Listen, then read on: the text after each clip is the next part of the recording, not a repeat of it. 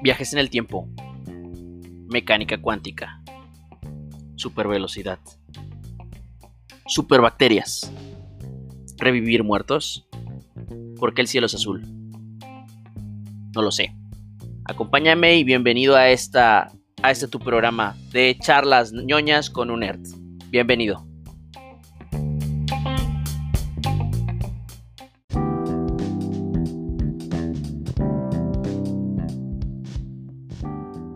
Y buenas noches, días, tardes, depende de la hora que escuches. Gracias por tu preferencia y bienvenido nuevamente a Charlas Niñas con un Nerd. Yo soy Fermín Castro, tu chaperón, tu acompañante, tu camarada, tu amigo o quizás tu enemigo después de este programa que va a acompañarte en la dirección y el sentido de este, de este programa. Entonces el día de hoy, a partir de, de la votación realizada hace 15 días, este, hablaremos de Apocalipsis Zombie.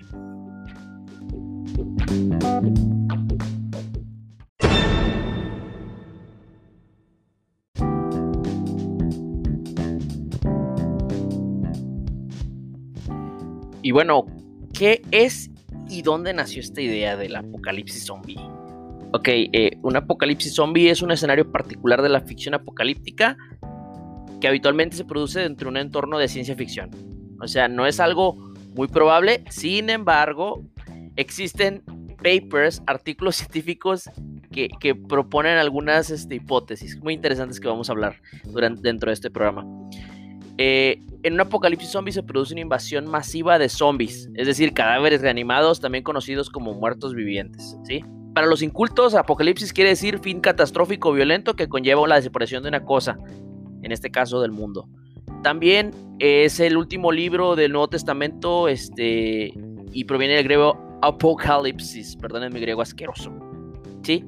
Eh, para poder llamarse apocalipsis el problema debe ser mundial, o sea, debe pasar en todo el mundo, no nada más en ti, Venezuela, ni en Estados Unidos, lo siento. Así es esto. Eh, otro dato importante de esto es que todo comenzó en los años 30, eh, como reflejo del folclore de leyendas haitianas asociadas a la magia negra y el vudú. Este, y pues claro, este, todo este pedo le llamó mucho la, atención a la gente este, americana, a los, a los que no son este, haitianos, y entre ellos estaba William Buller Seabrook, que y escribió un libro llamado The Magic Island, que, relataba sus experiencias en Haití. Entonces aquí empezó a haber un poco de, de, esta, de esta tendencia zombie. En el libro, este, este cuate relata ritos que, él vio, ¿no? O sea, que él, que, que él vio, este, que donde supuestamente el brujo, hechicero, no me acuerdo cómo le llaman, podía revivir muertos y privarlos de la voluntad para hacer trabajar a su servicio, ¿sí? Este, curiosamente, esto se convirtió en una obra teatral allá en 1932 y apareció en Broadway eh, con la obra de Kenneth Webb titulada Zombie. Es decir, o sea, no mames, está bien loco. Pero sí, es algo bastante interesante.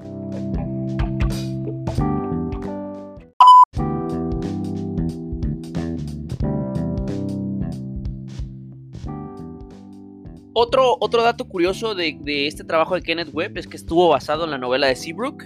Este, sin embargo, esta obra solo duró 21 presentaciones, o sea, no estuvo tan cool, pero pues por lo menos estuvo expuesta 21, este, 21 veces eh, en el escenario. Eh, como dato curioso, eh, la película de Disney, La princesa y el sapo, el, el brujo que es villano de la película, este, practica esta magia vudú. Eh, toco esto, este punto porque ya habíamos hablado que, toda esta idea surgió del vudú en Haití, ¿no? O sea, magia negra, chicos. Este, es el cuate que canta la de Yo tengo influencia en el más allá.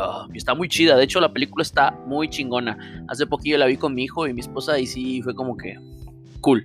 Este, si no la han visto, véanla, está cool. Este, la recomiendo bastante.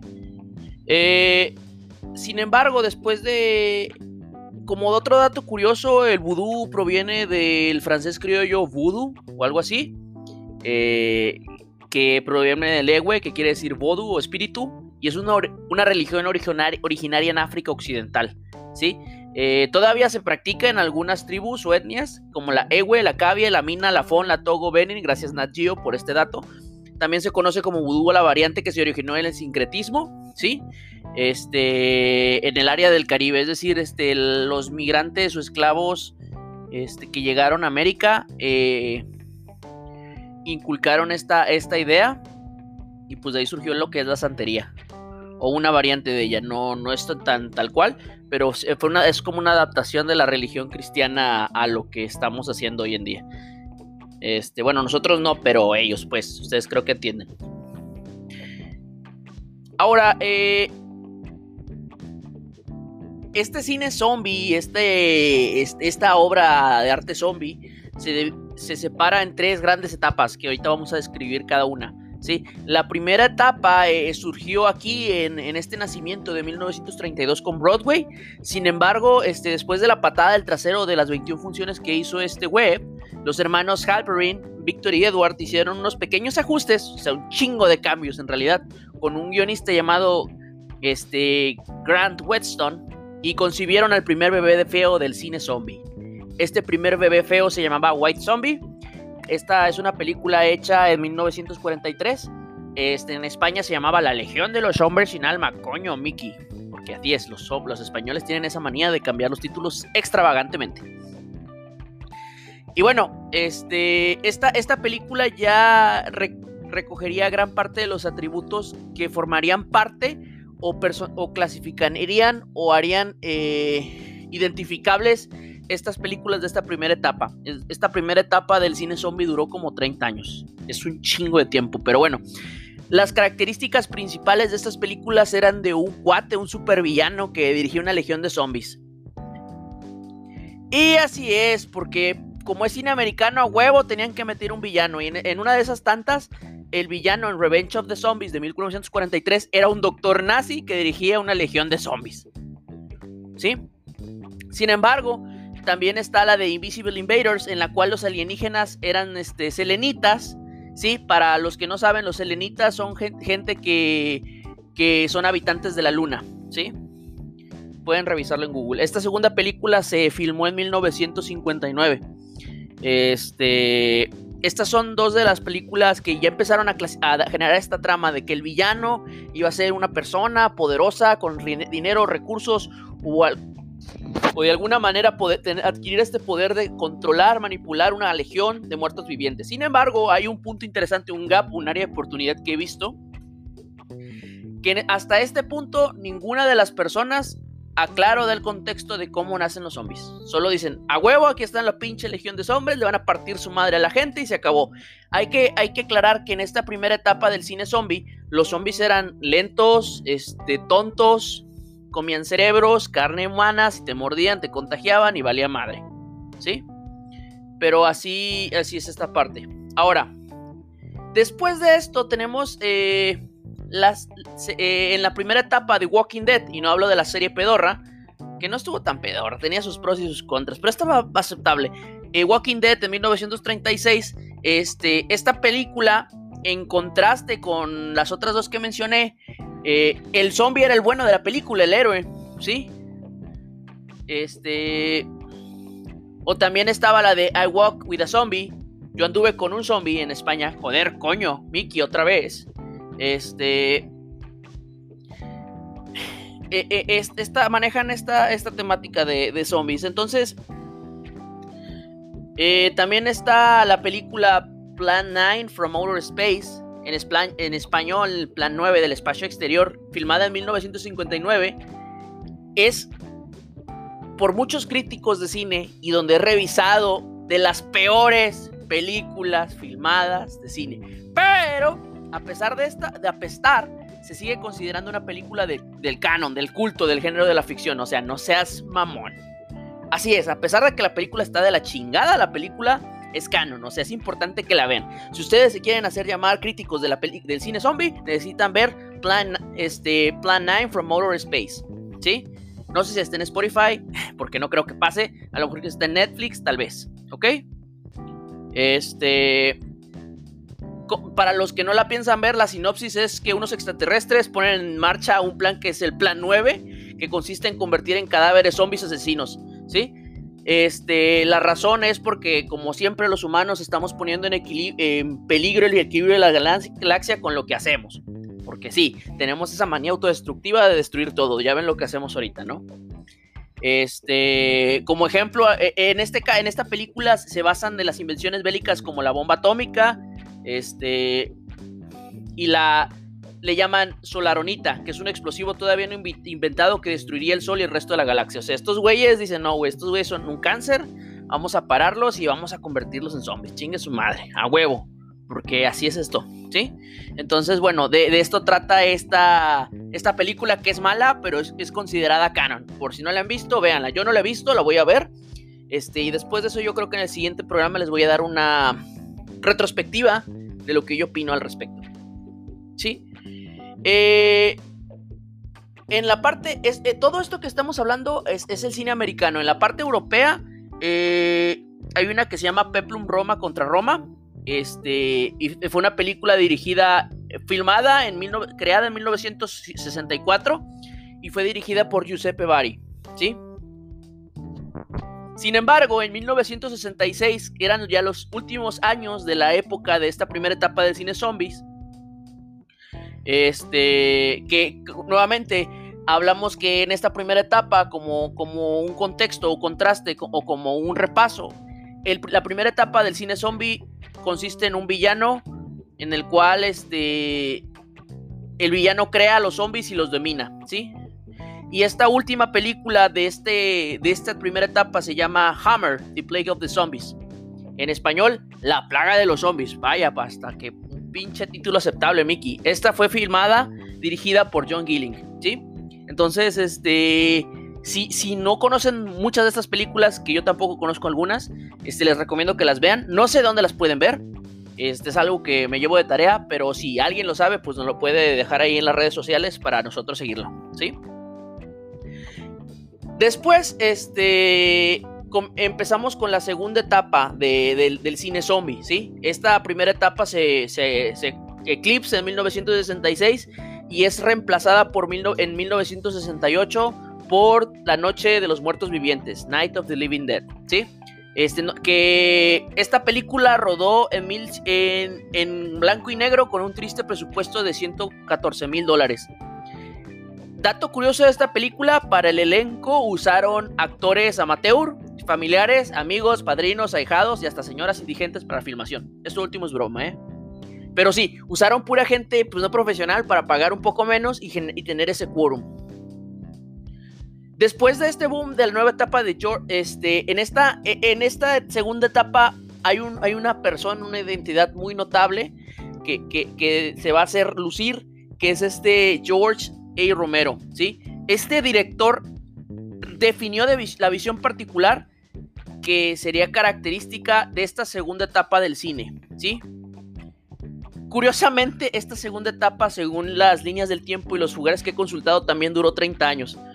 Está extraño, ¿no? Pero bueno, ya tenemos especulaciones otro día, ¿sí?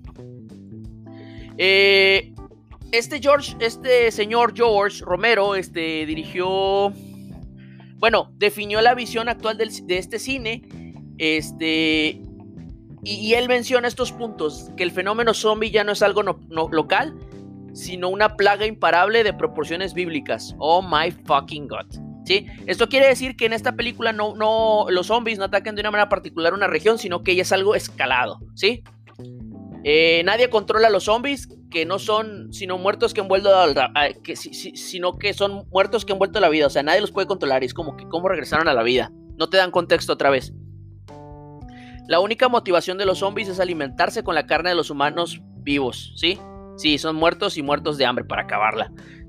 Eh, la capacidad de raciocinio del zombie es poca, ¿sí? Este, sí pueden utilizar objetos, una piedra, una vara, ¿sí? Pero no tienen la inteligencia suficiente para hacer acciones este, convencionales como lo que vamos a ver en la tercera etapa. Así es, los zombies son un poquito estúpidos en esta segunda etapa del cine. Eh, aquí un dato importante de la segunda etapa de los zombies es que el peligro no reside en que son inteligentes o son rápidos, sino en el volumen de ellos. Es decir, son un gran número de ellos, a pesar de ser lentos, son muchos y tienen hambre. Entonces es ahí donde, donde escala este pedo, ¿sí? Sin embargo, ellos, eh, a ellos no les importa cómo aparecieron los zombies. Este, y, el contexto de cómo empieza eh, el apocalipsis zombie es diferente en cada una de las películas, ¿sí? Algunas va a ser radiación, un arma nuclear, una fuga de una sustancia química, algún virus o simplemente la llegada del juicio final. Así es, este dato común, ninguna de las películas tiene el mismo, mismo patrón en, cuestión de, la causa del zombie, sin embargo vamos a tener esta, estas características, ¿ok? Otro dato curioso es que George, este, el buen George Romero, dirigió seis películas, ¿sí? De este mismo género equivalente. Equivalente quiere decir parecido similar, ¿sí? Eh, la Noche de los Muertos Vivientes, que ya la mencioné en 1968, Down of the Dead en el 78, Day of the Dead 1985, Land of the Dead 2005, Diary of the Dead 2008, Survival of the Dead 2009. Como que el compa tenía un problema, un trauma con Dead, ¿sí? Este, pero bueno, esas son algunas de las películas que, que el buen George este, dirigió. Y en esta segunda etapa aparece una cenicienta de, las películas del cine del terror. Italia se convirtió en una potencia en este tema, ¿sí? Este, y presentó en la pantalla grande Zombie 2 del director Lucio Fulci, este, que en España se conocía Nueva York bajo el terror de los zombies. Y es curioso porque en esta película únicamente la ciudad de Nueva York sale al principio y al final del cortometraje. ¿sí? Además fueron escenas añadidas, o sea, no estuvieron en el filme original. Sin embargo, este Down of the Dead, en la cual también este estuvo Lucio Fulci, tuvo mucho impacto, entonces dijeron, ah, pues chinga su madre, vamos a darle más fuerza. Este... Hay otra película que se llama Le Noti Erotice di Morti Viventi. Este, disculpen mi mal italiano. Eh, que es la noche erótica de los muertos vivientes. Ay, güey que está, esa, esa película se acuñó en los años 80, 1980, y esta la dirigió Joe D'Amato, ¿sí? Que, eh, no hay problemas del reparto. Otras películas italianas de éxito sobre la temática resultaron Paura la chita del Morti Viventi, Miedo en la ciudad de los muertos vivientes en el 80, Etu Vibrai del Netorre Ladila, El Más Allá, ambas dirigidas por este director que mencionamos, ¿sí? Entonces, eh, los italianos pues no solo hacen pizza, no solo hacen pastas, no solo hacen vino y no solo tienen a los arduinos. Arduino es una tarjeta de desarrollo este, electrónico. Un dato curioso. No importa. Este, sino también tienen esta, historia del cine zombie. ¿Sí? Eh, también durante los años 70 reapareció fugazmente el concepto del clásico instrumento del villano de turno, es decir, alguien quiso volver a intentar hacerlo de un villano que controla una legión de zombies. Este, en Shockwaves. Es, los españoles le llamaban aguas de terror, allá en el año 77. ¿Sí? Y, nuevamente, creo que este güey es un americano porque la, la, temática es que es un antiguo doctor nazi que permanecía escondido después de la persecución que pasó con Hitler. Este, y el vato tenía una legión, un batallón de zombies nazis a la espera de órdenes. O sea, no mames. Pero bueno, de, eso, esa fue como que el último intento de rescatar este, esta parte. Eh, otros datos curiosos es que en el 84 inicia Thriller, o sea, hay que recordar el cortometraje de Thriller de Michael Jackson, sí, que fue dirigido por este John Landis. Este, y que vamos a recordar que, es hasta la fecha, de hecho a mí me gusta mucho esa canción, es un, es una, fue un éxito, ¿sí? Y, y, curiosamente, el, concepto de thriller renovó el género zombie, ¿sí? Añadió escenas inéditas y una perspectiva más completa de lo que podría construirse como un apocalipsis zombie, en el cual los muertos salen del cementerio, ¿sí? A nadie se le había ocurrido esa mierda de que los muertos salían del cementerio, ¿sí?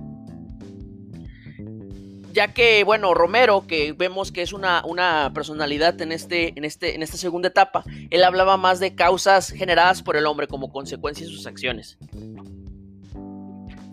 Sin embargo, esta idea de John Landis dio la idea de que se puede exprimir más allá y, hacerlo un poco más macabro, ¿sí? Eh, esto también dotó eh, este concepto de la caracterización de los personajes, ¿sí? Así hacías que el zombie era más sobresaliente. Y, aquí empezó a, a salir este, características peculiares, es decir, zombies este, caracterizados de diferentes arquetipos, como una zombie novia, un zombie payaso, zombie militar, zombie taxista, zombie Abraham Lincoln, zombie señor de los tacos, etcétera, etcétera, etcétera, etcétera, etcétera, etcétera. ¿Sí?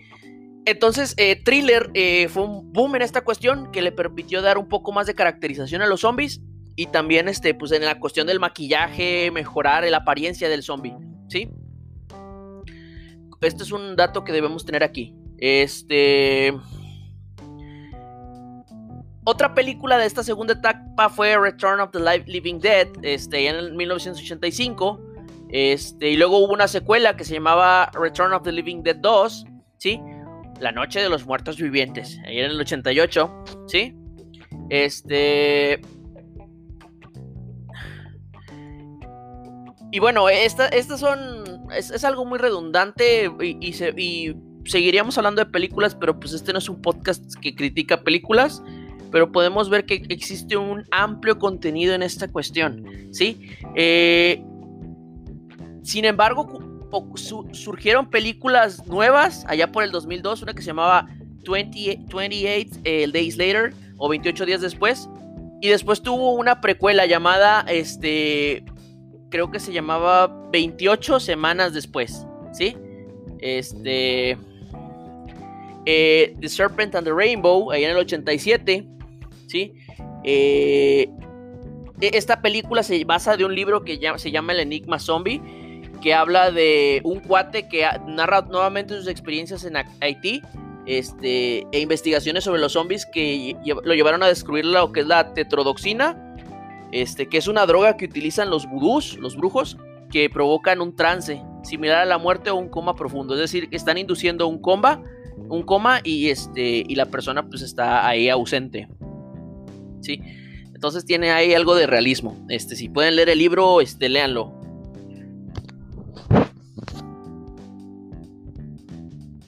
Y bueno, después comenzamos con la tercera etapa. ¿Sí? Este, ya hemos visto que el cine zombie es muy, muy extenso. Según he revisado, esta tercera etapa comienza ya por los años 90, 96, 95. Y comienza con una de estas tantas famosas franquicias llamada Resident Evil, ¿sí? Eh, que en realidad es una película que surgió de un videojuego, ¿sí? Y en este, en este videojuego, para los que no lo han jugado, que no son parte, existe una, una corporación llamada Umbrella, que desarrolla un, virus y este pedo se sale de control, típico de la primera etapa, y todo el mundo se convierte en zombies. Y en, cuestión de meses o de un periodo leve de tiempo, el virus se propaga alrededor del mundo, haciendo que los supervivientes se refugien y, peleen contra los muertos vivientes. ¿Sí? Eh, la primera entrega de este juego salió en 1996 para la consola, pues, y algunas consolas para las que estuvo este juego estuvo Dreamcast, PlayStation, Nintendo, ¿sí? Y bueno, los juegos está Resident Evil 1, 2, 3, 4, 5, 6, 7, 0, Código Verónica, Revelations, Revelation 2, los remake y no nos olvidemos de la versión Resident Evil versión Sandwich, sí a huevo, porque debe haber una así. Las películas surgieron en el 2002 con Resident Evil, después Resident Evil Apocalipsis en el 2004, La Extinción en el 2007, Afterlife 2010, Retribución 2012 y capítulo final, gracias a Dios, 2017. ¿Sí? Este, muchas buenas, otras no tan buenas, los juegos están bastante bien, aunque luego tuvieron una gradual eh, curva de que dejaron de ser tan complicados. Si, si, si algunos no me dejan mentir, los primeros tres Resident Evil, el 1 y 2 principalmente, eran muy complicados. O sea, no tan complicado de imposible, pero sí tenías que meterle algo de coco para algunas cosas. Ah, qué buenos tiempos aquellos. Sí.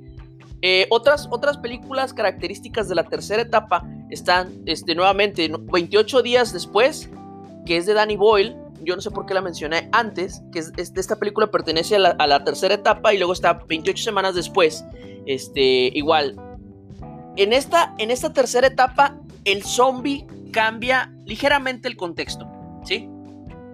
El zombie se hace ágil, se hace fuerte y se hace inteligente, inteligente y violento, ¿sí? Eh, estas características son muy similares a las del Amanecer de los Muertos del 2004, la de Zack Snyder, no confundamos con las películas anteriores, ¿sí? Y también surgió una comedia romántica ya en el del cine británico ya en el 2004 llamada Zombies Party o Shaun of the Dead, ¿sí?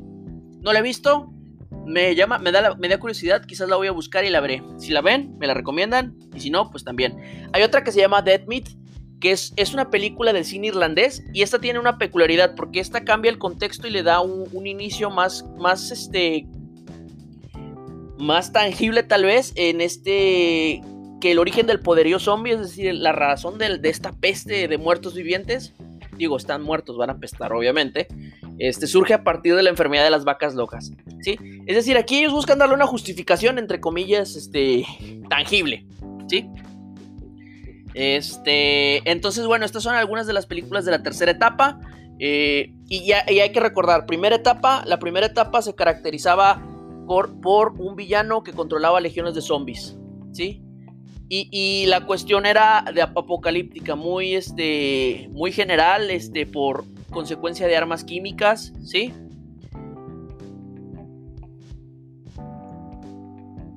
Este, y luego la segunda etapa, pues ya empezamos a ver que los zombies, este, pues no eran muy brillantes, pero aquí ya en la segunda etapa te abordan de que el fenómeno ya no era algo local, o sea, aislado de una parte de una isla, de, una ciudad, sino que era algo a nivel mundial, ¿sí? Este, en esta segunda etapa hay que recordar que los zombies eran lentos, estúpidos, pero eran muchos y tenían hambre. En esta tercera etapa no te dicen la cantidad, sin embargo te dicen que los zombies son más fuertes, son más rápidos, son más agresivos y tienen hambre también, ¿sí? Pero en estas, en estas tres etapas seguimos con la misma constante de que si el zombie te muerde te conviertes en zombie, ¿sí? Entonces sirve conservando este principio, ¿sí? Este... Otras películas de la tercera etapa muy famosas está la de Soy Leyenda, Will Smith, 2007, esta mierda consideras igual zombies rápidos, inteligentes y mamones, pero bien maricas a la luz del sol. Así es, los vampiros no brillan bajo el sol, no mamen. Este, e, esta, este, que esta película de Will Smith es de las mejores, me gusta mucho. Este, hay otra que se llama Dead Set del 2008, que es una serie de televisión. Zombieland, este, del 2013. Guerra, digo, Guerra Mundial Z del 2013. Zombieland del 2009, ¿sí? Este, de hecho, la de Guerra Mundial Z está inspirada en World War Z, este, y que es una, una, una versión alternativa de la película.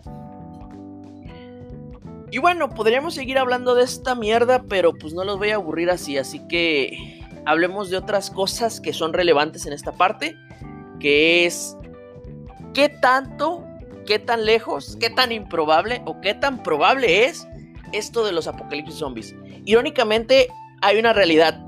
Hay algunos trabajos que mencionan hipótesis muy chuscas y las vamos a describir.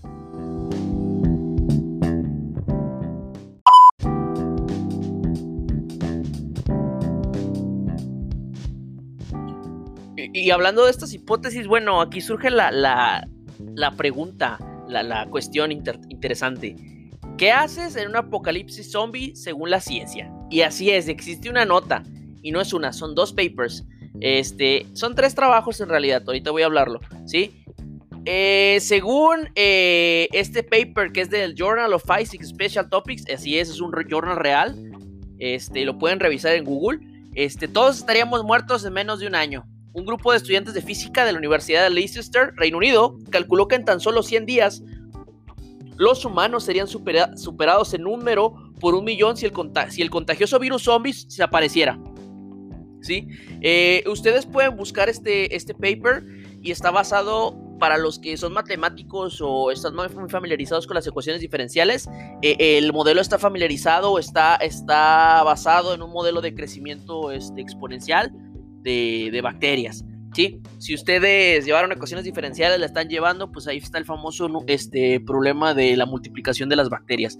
Y sí, hay un sustento matemático este, que, lo, que, lo, que lo demuestra. Sin embargo, pues dirás, oye, ¿y por, qué un grupo de científicos están haciendo esto en vez de estar buscando la cura del cáncer o, o algún, alguna, este, nueva manera de optimizar el, consumo de energía. Pues sí, sin embargo, en esta universidad eh, tienen ese criterio de que en, cierto periodo del año hacen que sus estudiantes eh, establezcan o generen un, un postulado matemático para situaciones ficticias. Ah, claro, son situaciones ficticias. ¿Sí? Este, es decir, ellos están planteando un escenario y describieron todo. Sin embargo, hay un segundo artículo en el cual este e, e, en este e, ellos describirían que después de solo tres meses el escenario sería bastante triste para la humanidad. Es decir, eh, sin embargo, están aquí agregando una nueva, una nueva variable en la ecuación. Hay sobrevivientes, ¿sí? Y, y si estas personas resistieran un poco más, este, no sé, otros nueve meses, eh, es poco probable que sobrevivan sin, o sea, repoblar el planeta sería complicado, sobre todo en la cuestión de que muchos de ellos serían infectados o comidos, ¿sí? Eh, y bueno, como lo mencionaba, dado el sombrío pronóstico, puede ser un alivio saber que la investigación se realizó como parte de un ejercicio anual que prueba la capacidad de los estudiantes para publicar modelos científicos a escenarios hipotéticos nuevamente. Es decir, los científicos no esperan realmente que esto pase. Sin embargo, pues es una... le da cierto sabor, le da cierta congruencia al escenario, ¿sí? Eh, sin embargo, eh, aquí consideran ellos este, mucho que tenemos bastante pericia y, podemos adaptarnos.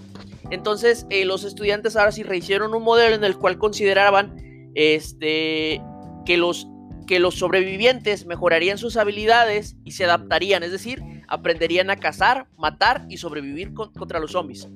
¿Sí? Y si era posible hacer esto, ellos podrían considerar o garantizar su supervivencia y en algún futuro no tan lejano de este, de este punto hipotético, podrían reproducirse. ¿sí? Eh, también mencionan que el mejor lugar para esconderse eran las montañas y no en los centros comerciales como en muchas películas te lo ponen. ¿sí? Eh, teniendo en cuenta todas estas características, la humanidad... Eh, les llevaría alrededor de 2.7 años, que son como mil días, eliminar a todos los zombies, ¿sí? Este. Y otros 25 años, pues comenzar a recuperarse del ataque, es decir, repoblar. Esto, esto está basado en números, este, pueden revisar las publicaciones. Nuevamente les repito, el journal se llama Journal of Physics Special Topics. Y de hecho el, artículo lo puedes descargar, es Open Access. Está muy interesante. ¿Sí? Eh, claro, en este, en este tipo de artículos que son totalmente ficticios, ellos asumieron ciertos, ciertos parámetros. Es decir, este. ¿Qué variables? Eh, por ejemplo, supusieron que un zombie podría encontrar una persona cada día, que tendría un 90% de probabilidad de infectarlo con el virus zombie, este, y otras situaciones, ¿sí? Eh, sin embargo, eh, otro, otro estudio que hicieron unos chavos de la Universidad de Cornell en Estados Unidos eh, mencionaban de que cómo sobrevivir un brote de, zombies en el mundo real. ¿sí? Este, y una de las claves principales, nuevamente recaemos aquí, es mantenerse en una zona montañosa poco poblada. Recaemos en esta constante de zonas montañosas. ¿sí? especialmente en el norte de las montañas rocosas en cuanto a Estados Unidos se refiere. En nuestro caso sería el Cerro de la Silla, en Monterrey o, en alguna zona rocosa. ¿sí? Esta, esta, nota la vuelven a citar en el Tech Review del 2008, lo pueden buscar como Zombies y Ciencia, es, el Tech Review es una revista tecnológica de Monterrey. Tech de Monterrey patrocínanos, jeje. Este, entonces en, esta revista pues hablan de este, de este artículo, no lo he encontrado, eh, si ustedes lo encuentran, les agradecería que me lo compartieran. Quisiera leerlo bien, esto de la Universidad de Cornell, ¿sí? Y bueno, eh, y, aquí salen, brotan, van a, van a surgir bastantes dudas, muchos, muchas cuestiones, ¿no? Si, si, estamos viviendo un apocalipsis zombie ahora con el SARS-CoV-2 del COVID-19, si el porque no, no me dejarán mentir, en algún punto de sus vidas han escuchado a alguien que, especula que esto es un arma química que crearon los chinos y la saltaron en Estados Unidos por la guerra comercial y les van a empezar a hablar de ovnis y los Illuminatis, porque siempre pasa. Este, y bueno, cada quien puede creer lo que quiera. Hay gente que cree que López Obrador va a cambiar el país, hay gente que cree en el Coco, en Santa Claus, y pues es muy respetable. Cada quien va a creer lo que quiera. Algunos somos hombres de ciencia, otros son hombres de fe, otros son hombres de la 4T, u otros son hombres que simplemente creen en Santa Claus. Digo, yo también. Ojalá me traiga algo este año. Este, pero bueno, aquí, aquí se trata al final de que tenemos algunas referencias que nos van a servir para, no sé, si a alguien le gusta el cine, pues ver un poco algo diferente. Si alguien es un total fanático, te va a decir, Fermín, no, no mencionaste muchas películas canon. Pues sí, pendejo, no las voy a mencionar porque yo no soy un experto en esto. Sin embargo, bueno, aquí están algunas referencias, espero y las disfruten, espero este podcast haya sido de su agrado, este no es un podcast tan largo, porque fue una semana cansada, entonces eh, sí falta un poco de material. Espero y como quiera les guste, este, si les gusta, pues les agradecería que lo compartieran, si no les gusta, pues chinguen a su madre. No, no es cierto, es mentira, no, la, no hagan, no hagan eso, ¿eh? es, es broma. Este, simplemente pues no hay pedo, no pasa nada. Este... Y bueno, no, no dejen de seguirnos en las redes sociales. Estamos como Charlas Niñas con un Nerd, que yo soy su, amigo el Nerd. Este, les agradezco mucho, mucho, mucho, mucho, mucho a las personas que han estado siguiendo el proyecto muy de cerca. Sus comentarios, sus retroalimentaciones, todas son muy, muy valiosas para mí. Este, recuerden que si les gusta algo, si tienen una sugerencia de un tema, si les gustaría salir en algún episodio en algún momento, son bienvenidos. Estamos con los brazos abiertos de recibir gente, de, entablar un intercambio de ideas y que esto vaya creciendo, creciendo, creciendo y creciendo. ¿Sí? Eh, el día de hoy sí nos tocó hablar algo súper geek, súper... Mm, no tan ñoñesco como lo que hablamos de viajes en el tiempo hace 15 días. Sin embargo, como quiera, es un tema bastante, de donde hay mucho hilo que cortar. No es mi fuerte temático, pero pues aquí estamos tratando de hacerlo interesante. Recuerden también que la información es de carácter abierto. Muchas de estas cosas yo las reviso en foros, este, e, en los libros que mencioné algunos. Eh, y pues si tienen alguna duda o simplemente me quieren mentar la madre, pues pueden hacerlo por la página de Facebook. Entonces, nuevamente les digo, pórtense bien. Si están tomando, no manejen. Si manejan, no tomen. Lávense las manos antes de ir al baño, después de comer. Y antes también, no sean marranos. Y bueno, les mando un enorme abrazo, pandémico obviamente, con su sana distancia o como se diga. Eh, y pues nos vemos en 15 días. Recuerden que la encuesta la subo los lunes para decidir de qué va a tratar nuestro próximo podcast. Despedido que sean muy entusiastas y propongan cosas chingonas. He visto algunos temas muy padres, espero proponerlos para la próxima encuesta. Este, y bueno, agradezco enormemente a nuestros patrocinadores, Mectronics Stuff, este 3D Printing Factory. Ambas son empresas este, locales de algunos compas que, pues están aquí apoyándonos este, moral y en algunos gastos. Entonces les mando un enorme abrazo a ellos, les mando un enorme abrazo a todos ustedes que están escuchándonos. Muchísimas gracias y nos vemos en la próxima transmisión. Bye bye.